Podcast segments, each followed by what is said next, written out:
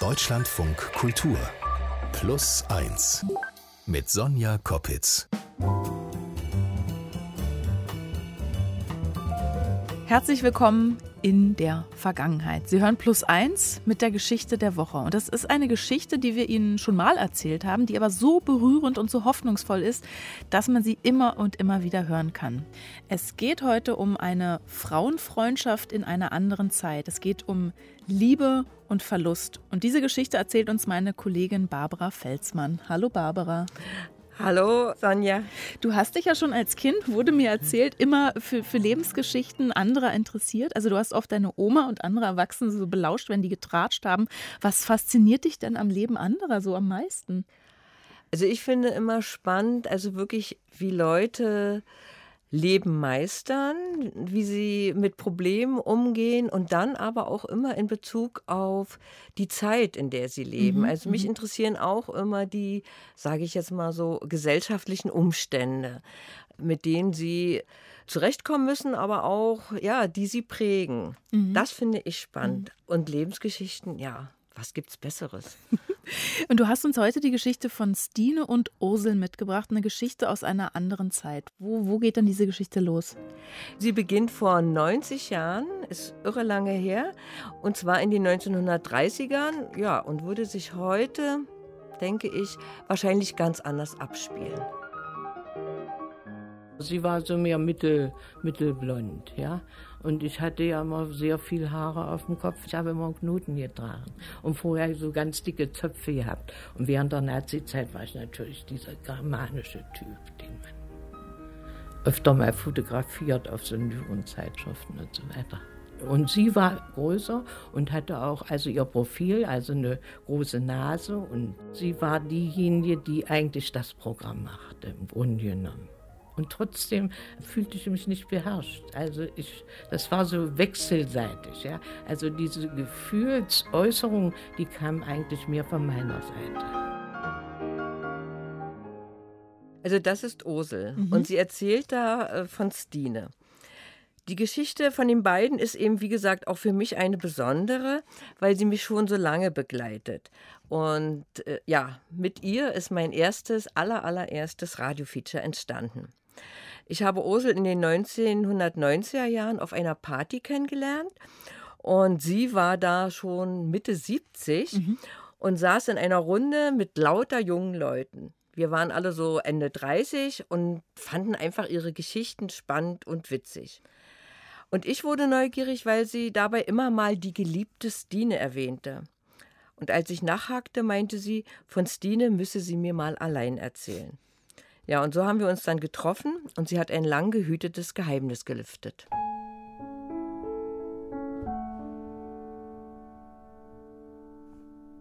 Es war ja schon mehr. Also nicht nur Freundschaft. Was ist eigentlich Freundschaft, muss man sich ja dann fragen. Gehört Liebe dazu? Und wie weit geht die Liebe? Ursels Geschichte handelt von Verboten und Dingen, die nie ausgesprochen wurden aber auch von Hingabe und von Liebe, wie weit man für sie geht, aber auch, was man ihr opfert. Die Geschichte beginnt 1939 während der Nazizeit in Magdeburg.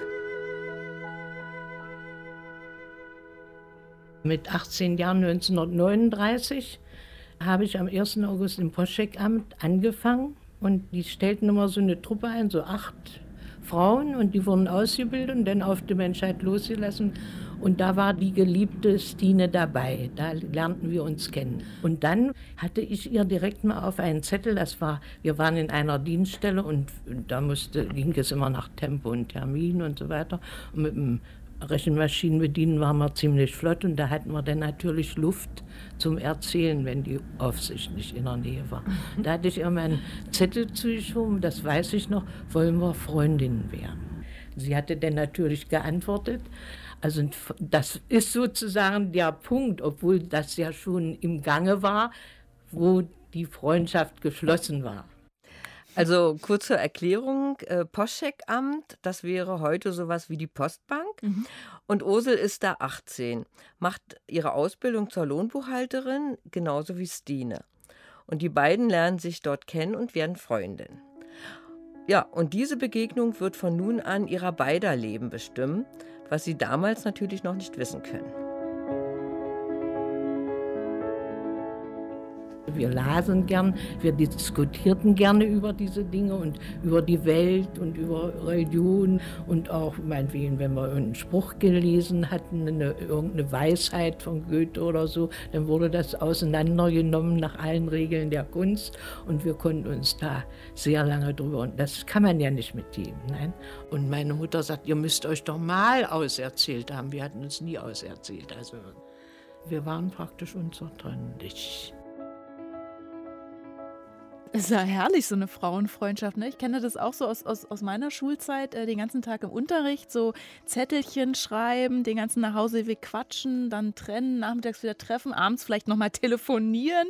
Äh, Mädchen- oder Frauenfreundschaften ist was schon was Besonderes. Ist jetzt egal in welcher Zeit, oder? Ja, das finde ich auch. Also ich habe das auch erlebt und bin mit meiner Freundin äh, bis heute auch noch, äh, wir sind immer noch mhm. befreundet. Mhm. Und ja, wir waren 16 und wir taten damals so auf, auf intellektuell, das weiß ich noch.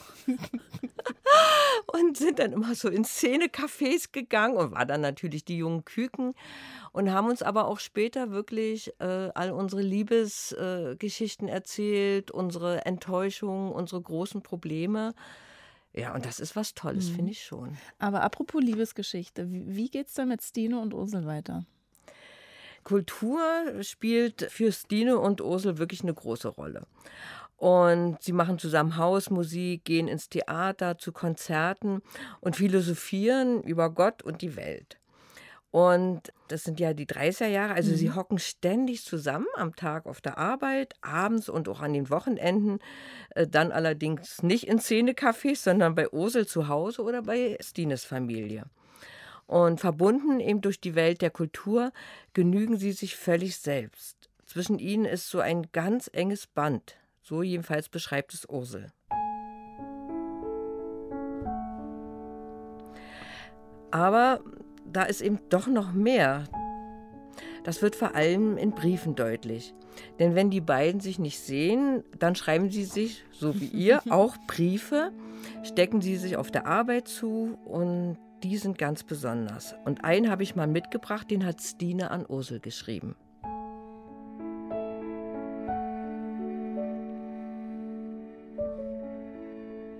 Es gibt in der Vielfalt menschlicher Beziehungen auch das Gefühl, nein, das Bewusstsein, du bist für mich da. Mit deinem ganzen Wesen bist du mir zugeneigt. Ich fühle mich in deiner Nähe geborgen und habe keine Angst. Selbst wenn ich in deiner Gegenwart zu Schaden käme, wäre es trotzdem ertragbar. Die Summe dieses Gefühls, dieses Wissens ist Liebe.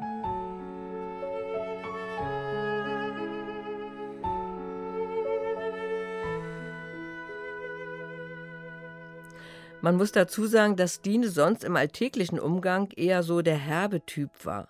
Jedenfalls so hat es Ursel immer beschrieben.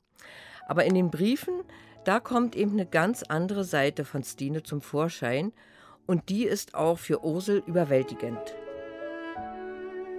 Sie gab mir die und ich war dann erstmal für mich. Ja. Also das waren Einbrüche bei mir.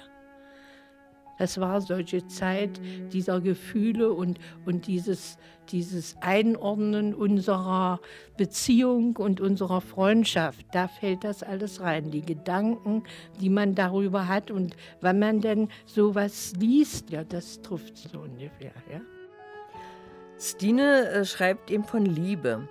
Und Ursel erzählt, dass sie dann erstmal für sich sein musste, Einbrüche hatte, also einfach große Gefühle erlebt, wenn sie Stines Briefe liest. Für mich hat das Ganze, also die Beziehung zwischen den beiden, einen großen Zauber. Mhm. Es ist romantisch, es ist zärtlich, es ist liebevoll, eigentlich einfach schön, ja. Und in anderen Geschichten würde an dieser Stelle vielleicht der erste Kuss kommen oder die Beziehung anfangen und richtig Fahrt aufnehmen. Bei Stine und Ursel aber ist es anders. Zumindest muss ich diese Geschichte anders erzählen.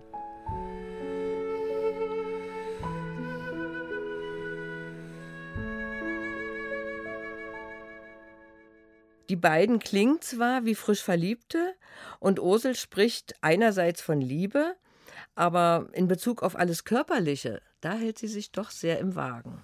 Ich meine, es hat zwar keiner gewusst, wir haben es nicht in große Glocke gehängt, also wir haben es mal gestreichelt oder umarmt oder so. Ich hatte da kein schlechtes Gewissen. Also meine edlen Beweggründe, dieses Verstehen oder eventuell auch von einem Konzert her, also dadurch sozusagen, ach wie schön, dass wir uns so verstehen und dass sich das da eventuell etwas so etwas ausgelöst hat, eine körperliche Berührung, das ist mir nicht als schlechtes Gewissen aufgekreuzt. Aber Barbara, hast du das äh, Ursel nicht mal so ein bisschen mit dem Ellbogen in die Seite gepufft und sagt, komm, sag doch mal? Ehrlich gesagt, ich habe mir die, die Frage zum Sex sowieso, mhm. wir haben uns ja ganz oft mhm. getroffen, mhm. wirklich bis zum Schluss aufgehoben. Mhm. Ne? Und mehr habe ich von Ursel wirklich nicht mhm. bekommen. Mhm. Sie spricht ja auch immer so, dass sie kein schlechtes Gewissen gehabt hat, aber dass sie überhaupt sich damit befasst, mit, mit einer Gewissensfrage und dass sie sich so bedeckt hält, ich glaube, dafür muss man wirklich die Beziehung in ihrer Zeit sehen. Wir sind ja im Jahr 1939 und wie wir ja im Prinzip wissen, Homosexuelle wurden in der Nazizeit verfolgt. Schwule Männer wurden ja als Volksfeinde zu Gefängnisstrafen verurteilt oder ins Konzentrationslager verschleppt und umgebracht. Lesbische Frauen wurden nach anderen Straftatbeständen verurteilt. Aber vor allem spielten gleichgeschlechtlich orientierte Frauen im öffentlichen Bewusstsein ja überhaupt keine mhm. Rolle. Mhm. Ne? Als ob es sie nicht gäbe und auch in den goldenen 20er Jahren nicht gegeben hätte. Das änderte sich dann auch in der Nachkriegszeit nicht, weder in der Bundesrepublik noch in der DDR. Aber zurück in die 30er bzw. dann in die 40er. Äh, vom Krieg hat mir Ursel nicht besonders viel erzählt, aber er hatte natürlich Einfluss auf das Leben der beiden. 1944, nachdem Magdeburg schon zahlreiche Luftangriffe erlebt hatte, werden Ursel und Stine zusammen mit Kollegen und Kolleginnen vom Postcheckamt aus evakuiert und in ein kleines Dorf bei Wansleben gebracht.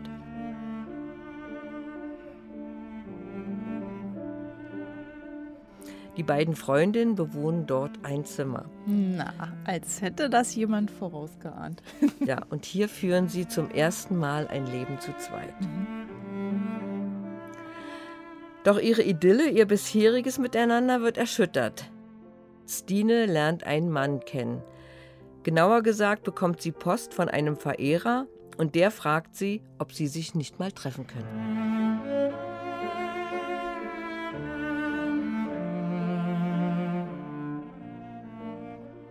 Sagt, soll ich denn da hingehen? Also ich sage, natürlich gehst du dahin. Was soll ich denn dem vorschlagen, wo wir uns treffen? Ich sage, alter Markt ist doch am günstigsten das Standbild von, von Otto. Also wir sagten immer unterm goldenen Schwanz ist das Pferd da, ja. Und da haben sie sich getroffen und er war nur unkundig mit ähm, Mädchen umzugehen, die also seine Kameraden da aus dem, aus dem Lazarett dann sagen, man müsste gleich in die Arme reißen, Kuss geben, das hat er denn gemacht. Die war perplex da. So war das damals. Oh Manometer. Er war unkundig. Ja, mhm. so lernt Stine Alfred kennen. Mhm. Und das war 1943. Und Stine erzählt Ursel in der Zeit nach dem Treffen erstmal wenig von ihrem Verehrer, aber die beiden treffen sich trotzdem weiterhin. Und Alfred äh, wurde ja verwundet und ist im Lazarett und deshalb in Magdeburg. Und dann muss er wieder an die Front. Aber immer, wenn er für ein paar Tage auf Urlaub kommt, verabredet er sich mit Stine und er lässt nicht locker. Als sich das nun enger gestaltete, ging es immer darum, verlobe ich mich mit ihm oder nicht. Und da haben wir Gespräche darüber geführt. Das mache ich bloß. Und sie ist eines Teils und anderes. Also sie war sehr im Zweifel, ob sie es macht. Ich sage ja, wir können dann nur hin und her äh, erzählen. Du musst es entscheiden. Ich kann nicht zu dir sagen, lass die Finger von. Das habe ich nicht gemacht. Ich sage, das ist deine Entscheidung. Da muss ich zurücktreten.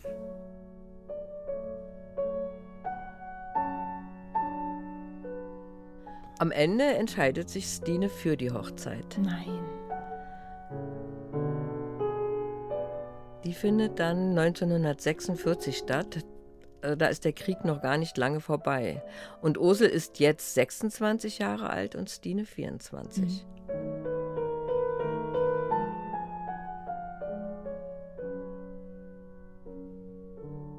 Also ich habe mich so eingestellt, heute würde man sagen programmiert, ja. Ich habe das zu akzeptieren.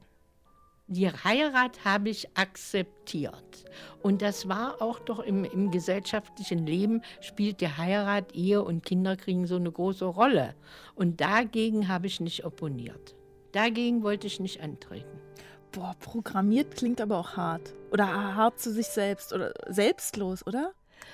Ja, also ich war äh, ehrlich gesagt damals ziemlich ratlos. Mhm. Äh, selbstlos ist das eine, aber das andere ist schon auch, es ist hart. Also mhm. sie, sie verzichtet. Mhm. Ja. Und also ich habe damals es kaum verstehen können, dass sie äh, also wirklich so ihre geliebte Stine einfach gehen lässt und mhm. nicht sagt, nee, wir beide gehören zusammen.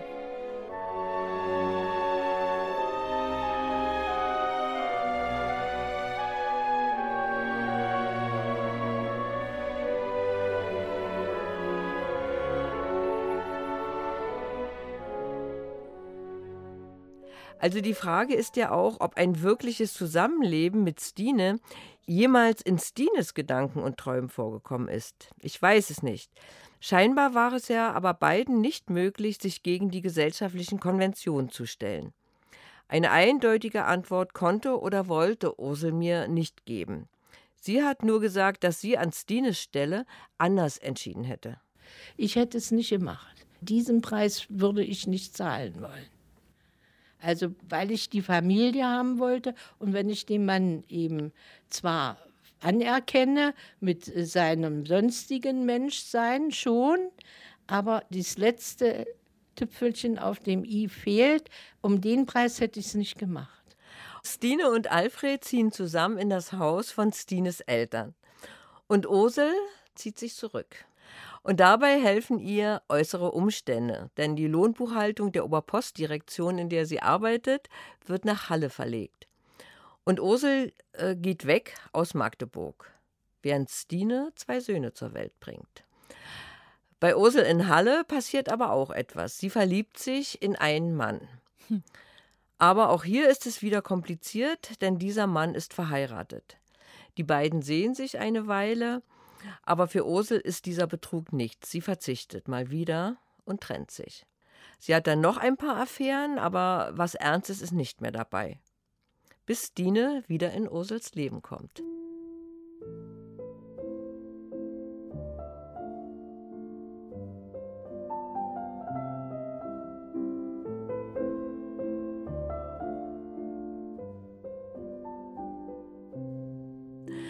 1952 geht Ursel zurück nach Magdeburg. Ursel ist jetzt 32.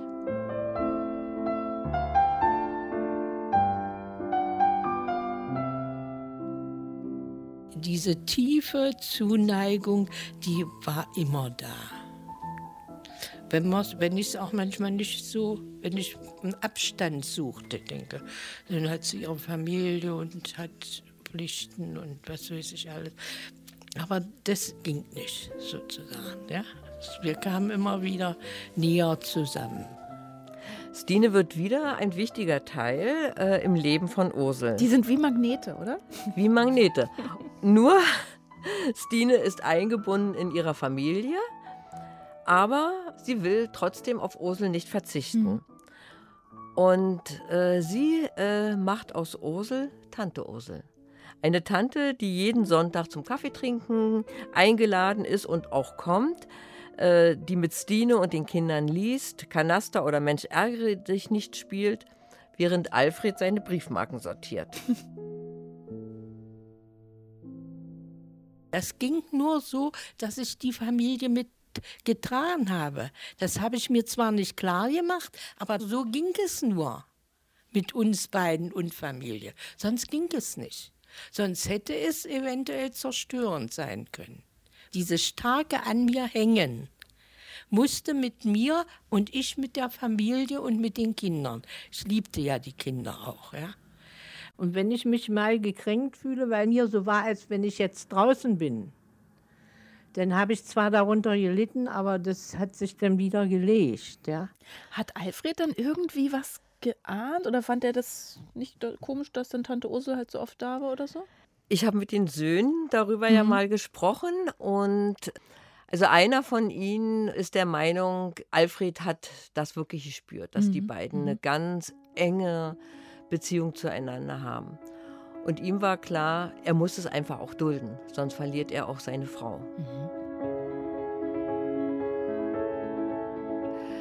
Es ist ja letztendlich eigentlich Ursel immer die, die verzichtet hat. Mhm. Ich meine, Alfred hatte dann ab und zu mal zwei Frauen da. Ja, und, Gut, die haben ja Kanaster äh, gespielt. Genau. Und der äh, Familienfrieden wurde erhalten. Mhm. Das war ja auch wichtig. Ne? Und, aber Ursel musste doch auf eine Menge verzichten. Ne? Also zum Beispiel gemeinsame Urlaube gab es nicht. In den Romy-Club geht Stine nur mit Alfred. Für Ursel ist der Tabu. Und die Familie geht vor.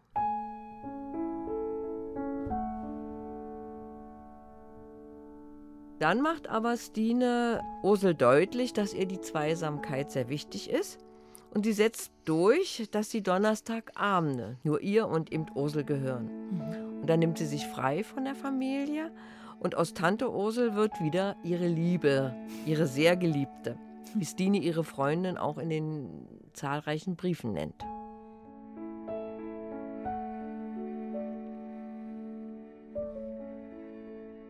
Manchmal hätte ich es gerne noch gehabt, dass sie noch blieb, ja. Aber das habe ich dann nicht erkennen lassen. Ich habe das dann einfach akzeptiert. Sie denn in diese Schwierigkeit zu bringen, das wollte ich nicht. Also schraubt Ursel hier auch wieder ihre Erwartungshaltung äh, zurück, verzichtet auf Zeit mit ihrer Stine, aber eben vor allem auch auf körperliche Nähe.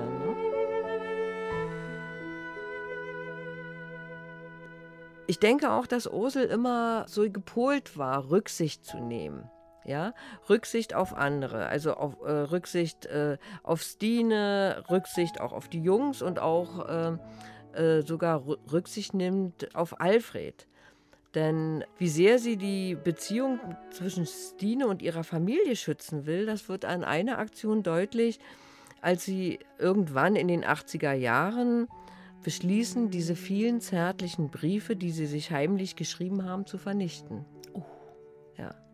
Und zwar an einem ihrer Donnerstagabende. Nein, zusammen an ihrem in der Ladies Night quasi, der, der einzige Abend, den sie in der Woche zu zweit verbringen, haben sie gesagt, jetzt weg mit den Briefen? Genau. Und zwar bei Ursel in der Wohnung. Es, das war kalt, die hatte einen Ofen, also die haben damit den Ofen angeheizt. Und Ursel ist dabei die Anstifterin. Dass ich so viel, so viel von ihr besaß, ja.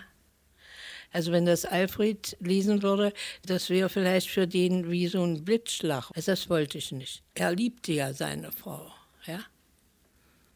Wie groß kann einer, der jemanden liebt, ertragen, dass da eigentlich einer war, der noch mehr geliebt wurde, wenn du so willst, ja? Ich kann mich gar nicht entscheiden, ob das jetzt der größte Liebesbeweis ist, den Ursel Stine machen konnte oder ob das einfach so völlige Selbstaufgabe ist, noch zu sagen, komm, wir verbrennen jetzt unsere Liebesbriefe.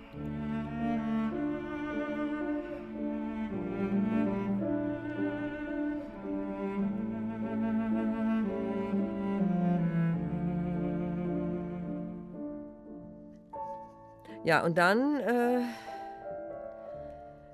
erkrankt Stine 1990 im April an einem Gehirntumor.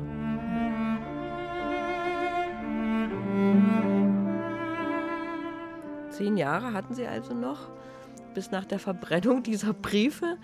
Ja, und dann wird sie krank und hat Operation, 36 Bestrahlungen, Chemotherapie. Und Ursel zieht in das Haus ihrer Freundin, pflegt sie, kümmert sich dabei um den Haushalt und versorgt Alfred. Oh, das. Ja, ein halbes Jahr lang. Mhm. Ein ganzes halbes Jahr lang. Und im November stirbt Stine äh, kurz vor ihrem 68. Geburtstag.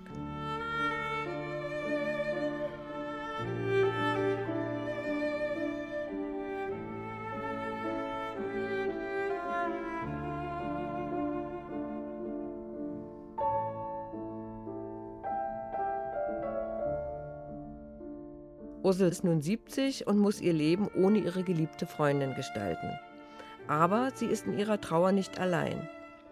Für die Söhne von Stine bleibt sie Tante Ursel. Und sie bekommt ein Angebot von einem Mann.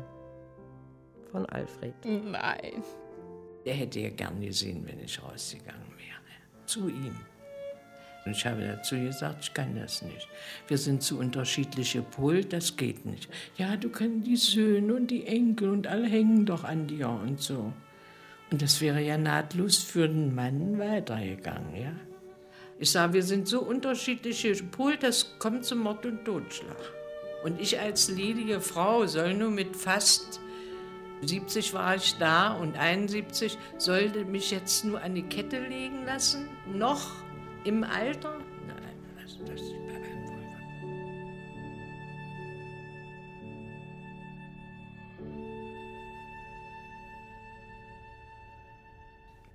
Aber Gott sei Dank hat Ursel da mal ausnahmsweise geguckt, was ihre Bedürfnisse sind, oder?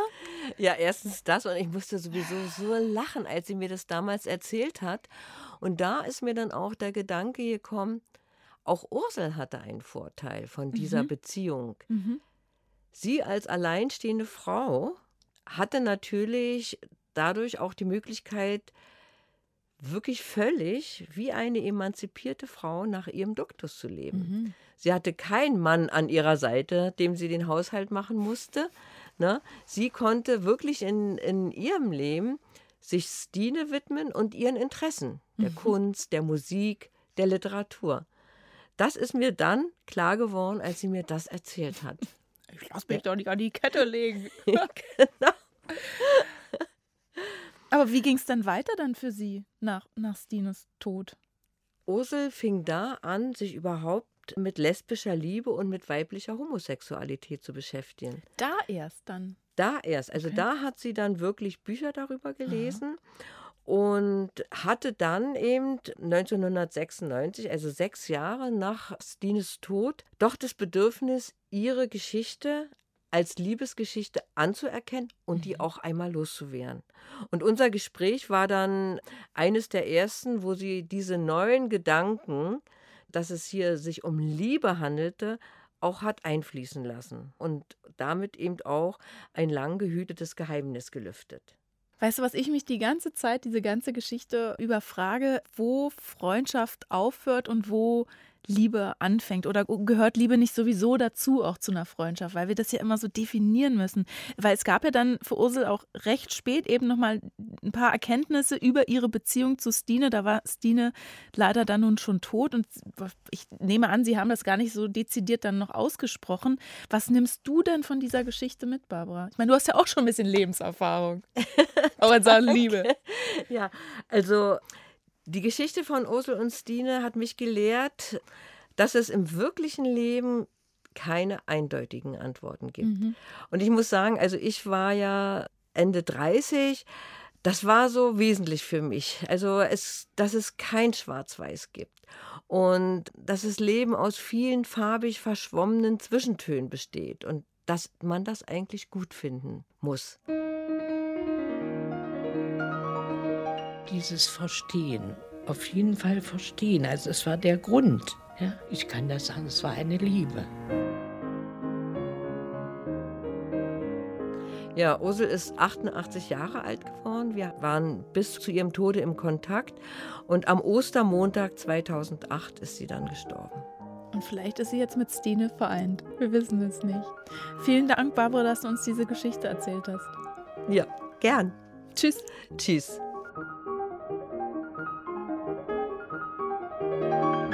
Wenn Sie sagen, ah, das da möchte ich aber bitte noch mehr haben, können Sie gerne, denn wir haben noch den anderen Podcast der Woche, den möchte ich Ihnen gerne ans Herz legen. Ich sage immer unser Zwillingspodcast mit meinem Lieblingsgast in dieser Woche, Marwa El Desuki. Ich habe mit ihr zusammen eine Reise zurück zu ihren Wurzeln unternommen nach Ägypten. Deswegen hatte ich so das Gefühl, wer, wer bin ich eigentlich? Mhm. Bin ich eigentlich noch so sehr Ägypterin und, und ähm, kann mein Herz wieder so richtig schlagen und ich habe wieder das Gefühl, oh Gott, ich muss öfter nach Ägypten fliegen. Der Plus 1 Podcast um Menschen und Geschichten, den finden Sie auf allen Feeds der Welt, in der Deutschlandfunk Audiothek und natürlich auch auf unserer Website deutschlandfunkkultur.de slash plus 1. Ich bin Sonja Koppitz und wünsche Ihnen kommende Woche viel Spaß mit Utz Tschüss!